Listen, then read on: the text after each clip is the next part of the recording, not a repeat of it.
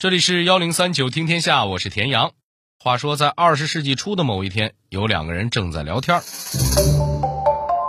唉，张兄，你怎么整天唉声叹气的呀？科举一取消，我这二十多年的书都白读了，日后还能干点什么呀？呃，要不，咱俩合伙办一个小报吧？小报，最近倒是挺火的，可是我不会写呀。这还不简单？找点奇闻异事或者连载个故事，不都能成吗？在头版再重点写一写明星谈情说爱的事儿，大家肯定爱看啊。可现在的小报都是这些东西啊，咱们也写，那能赚着钱吗？嗨，这你就不懂了吧？重点不是内容，而是标题。只要标题起得好，还愁没人买吗？呃，要是能再吸引一两个广告，那就更有钱赚了。听了这俩人的对话，您可能会问：这俩人真不是现代人吗？现在的新媒体不也都是明星八卦、标题党什么的？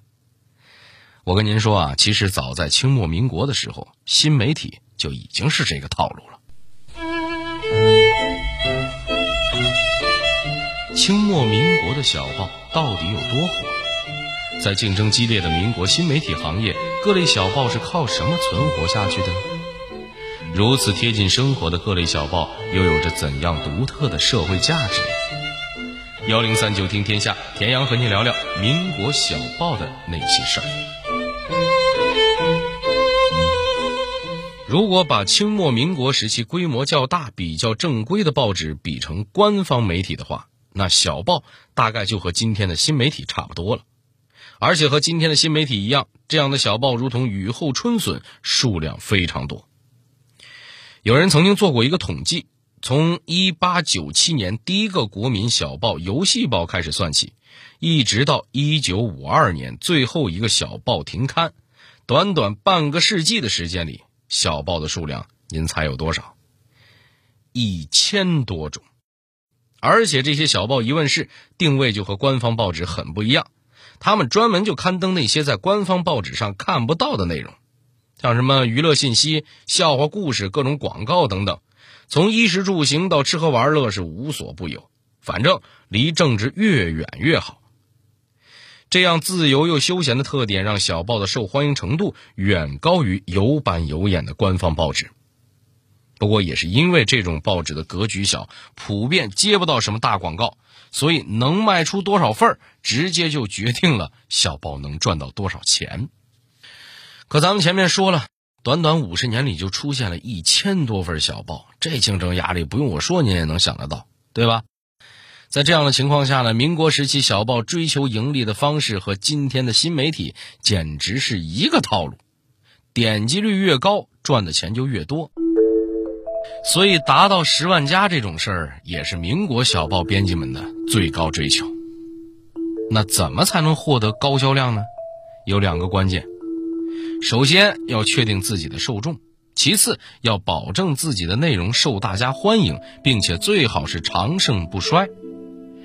其实小报的读者群体比较固定，主要面对的就是当时城市里的小资产阶级，也就是先富裕起来的那些人。他们平日里空余时间比较多，手头又有一些闲钱。比如民国时期著名的女作家张爱玲，她就是小报的忠实读者。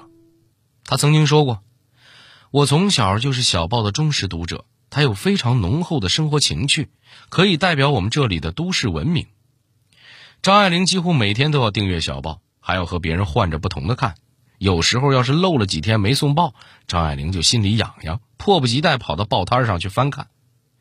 那对这些有钱又有闲的小资产阶级来说，什么内容最吸引他们呢？当然是各种明星八卦和奇闻异事了。对于大部分人来说，什么国家发展道路的选择呀，世界上哪里又发生了战争这些大事，远远没有哪位明星又出了什么桃色新闻更有吸引力。所以，社会名流和各种明星就成了小报追捧的对象，他们的花边新闻更是小报争相报道的抢手内容。当然了，这种事在报道的时候呢，夸大其词和捕风捉影肯定是在所难免，毕竟说的越夸张，越能吸引人的眼球嘛。小报问世没多久，便迅速决定了自己的受众和内容。那么，在竞争激烈的小报市场上，他们都有什么保持销量的秘诀呢？对于那些私人创办的小报呢，有两大提升关注度的法宝，那就是骂和花。骂就是对骂，俗话说“君子动口不动手”嘛。民国时期的文化人吵架都是有讲究的，双方如果站在马路两边比谁嗓门高，那成什么样子了？简直是有辱斯文。所以他们吵架最常用的方法呢，就是把自个儿的观点刊登在报纸上，正大光明的向对方发出挑战。这样一来，双方唇枪舌战的交手两三轮，不仅让吃瓜群众们是一饱眼福，还能顺带给小报增加一些销量。毕竟吵架这事儿，看个全程才痛快。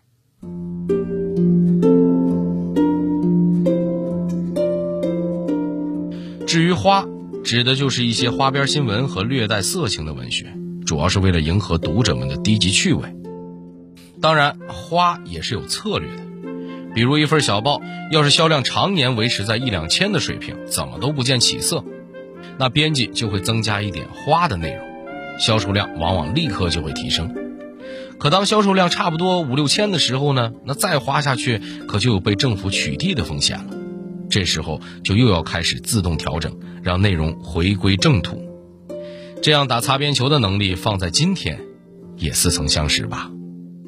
还有一类小报是由公司发行的，既然有公司在背后撑腰，小报的资金就不会像私人经营的那样全靠销量。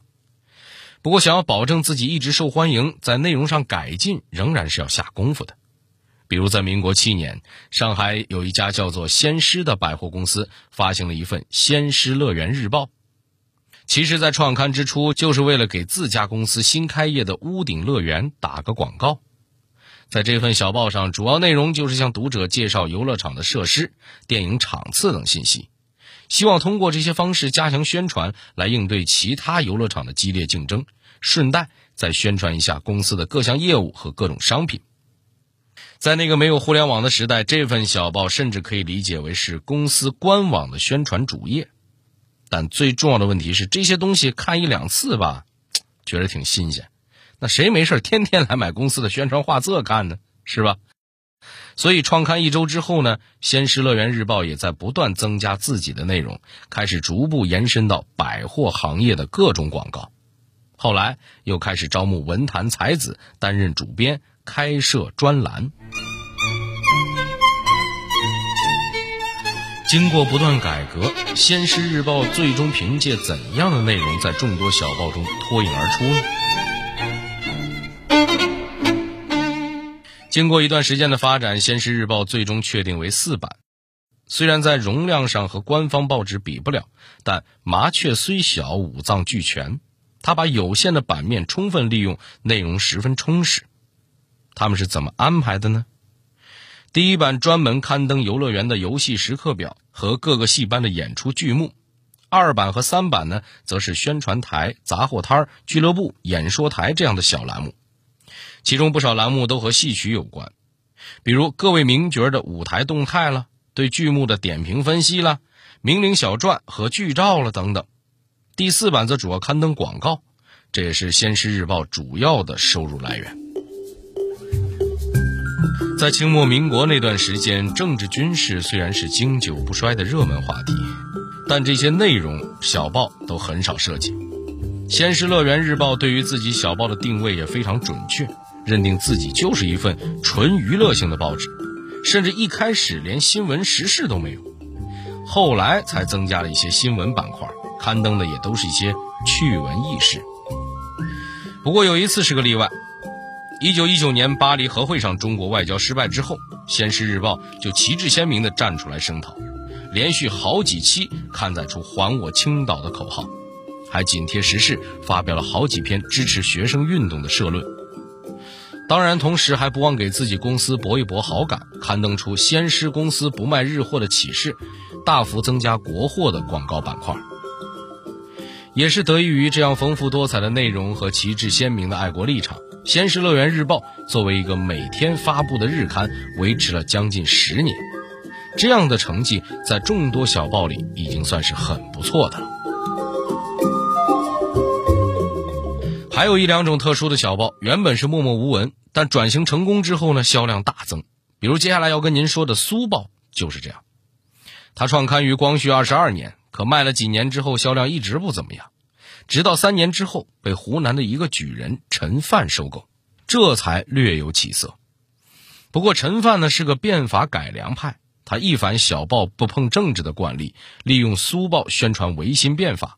甚至专门开辟出了一个学界风潮栏目，及时反映社会学潮。从此以后，《苏报》简直是改头换面，一跃成为了爱国学社的喉舌。要是看看这个时候《苏报》的编辑名单，您就会发现，简直全都是熟面孔，像蔡元培、章太炎、柳亚子、张世钊等等，都是当时《苏报》的核心团队。有了这么多社会名流的加入，《苏报》很快就引起了全国学界的注意，俨然成了号召革命的舆论领导阵地。可以说，《苏报》是清末民国一千多种小报里转型做的最成功的。在小报如此受欢迎的清末民国时期，编辑们的收入如何？这些纯粹娱乐性质的小报又有着怎样独特的社会价值呢？清朝末年废除了科举制度，这事儿咱们大家都知道。但是这条路一断，那些寒窗苦读了二十多年，就为了求个功名的传统学子们的世界，算是彻底崩塌了。这些人为了生存，只能转行，要么去教书，要么就替人写写文章，办办报纸。因此，民国时期这些以消闲娱乐为目的的新媒体，就成了这些传统的知识分子新开辟出来的谋生手段。而且，比起光花钱不赚钱的读书生涯，创刊小报的利润可优厚多了，肯定能让自个儿的小日子过得很滋润。比如，一九一九年在上海创办的《京报》，原来是作为《神州日报》的副刊免费赠送的。结果没想到，远远要比日报更受欢迎，甚至出现了这样的情况：有京报发售的日子，销量顿时大增；没有京报的日子里，神州日报根本就没人买。后来，神州日报难以维持，还要靠京报的收入补贴才能勉强维持开支。这样坐拥超大流量的小报，它的主编于大雄不仅有一份固定收入，自己还经营了一家茶叶公司。据说他每天的生活就是玩一玩古钱，收一收古书，简直让人羡慕的不行。只要小报销量好，不止主编能赚得盆满钵满，各位小编的待遇也不会太差呀。比如给《京报》供稿的有一位叫做包天笑的，每一期只要交稿三篇，每个月就能挣到八十多块钱。要知道，按照当时的物价。十块钱就能在上海的热门地段租一层楼，还是有自来水、有电灯的那种。这个酬劳水平，放在现在的新媒体行业也绝对不差了。不过您也别以为这一千多份民国小报里每个编辑都这样。有一句经典的话叫做“百分之八十的财富只有百分之二十的人来创造”，这句话放在民国小报圈子里也毫不例外。由于竞争实在是激烈。大部分小报编辑还是生活窘迫，也就勉强能达到吃得上饭的生活水平。比如有一位专门写侦探小说的编辑，坦诚地承认自己写小说连载就是为了讨个生计，还曾经和朋友开玩笑说自己的稿件袋就是一个讨饭袋。尽管收入水平参差不齐，但小报还是让不少文人墨客趋之若鹜。那有人可能会问。不就是个八卦娱乐吗？也不至于火爆到这种程度吧。其实啊，小报不仅供人消遣解闷儿，它还有揭露社会黑幕的作用。像什么大报骗取广告费、哪家学校多收学费的内幕曝光、电车票卖到三块一张到底多不合理等等等等，各种行业内幕啊，都能在小报上被扒了出来。当然了，小报刊登这些内容肯定还是为了刺激销量。但不管怎么样，看的人越多，上当受骗的人就越少。不仅如此呢，小报内容也都是市井百态的折射。还拿咱们刚才提到的《先师日报》举个例子，它发行的这十年正好是民族经济逐渐发展繁荣的十年，从满页的商业广告里就能窥见一点近代民族工商业逐渐发展壮大的历史进程。说到底，小报就是一个时代的缩影。正如现在我们所有的自媒体一样，无论我们在上面说了什么、做了什么，也将成为历史，成为后人看待我们这个时代的最好依据。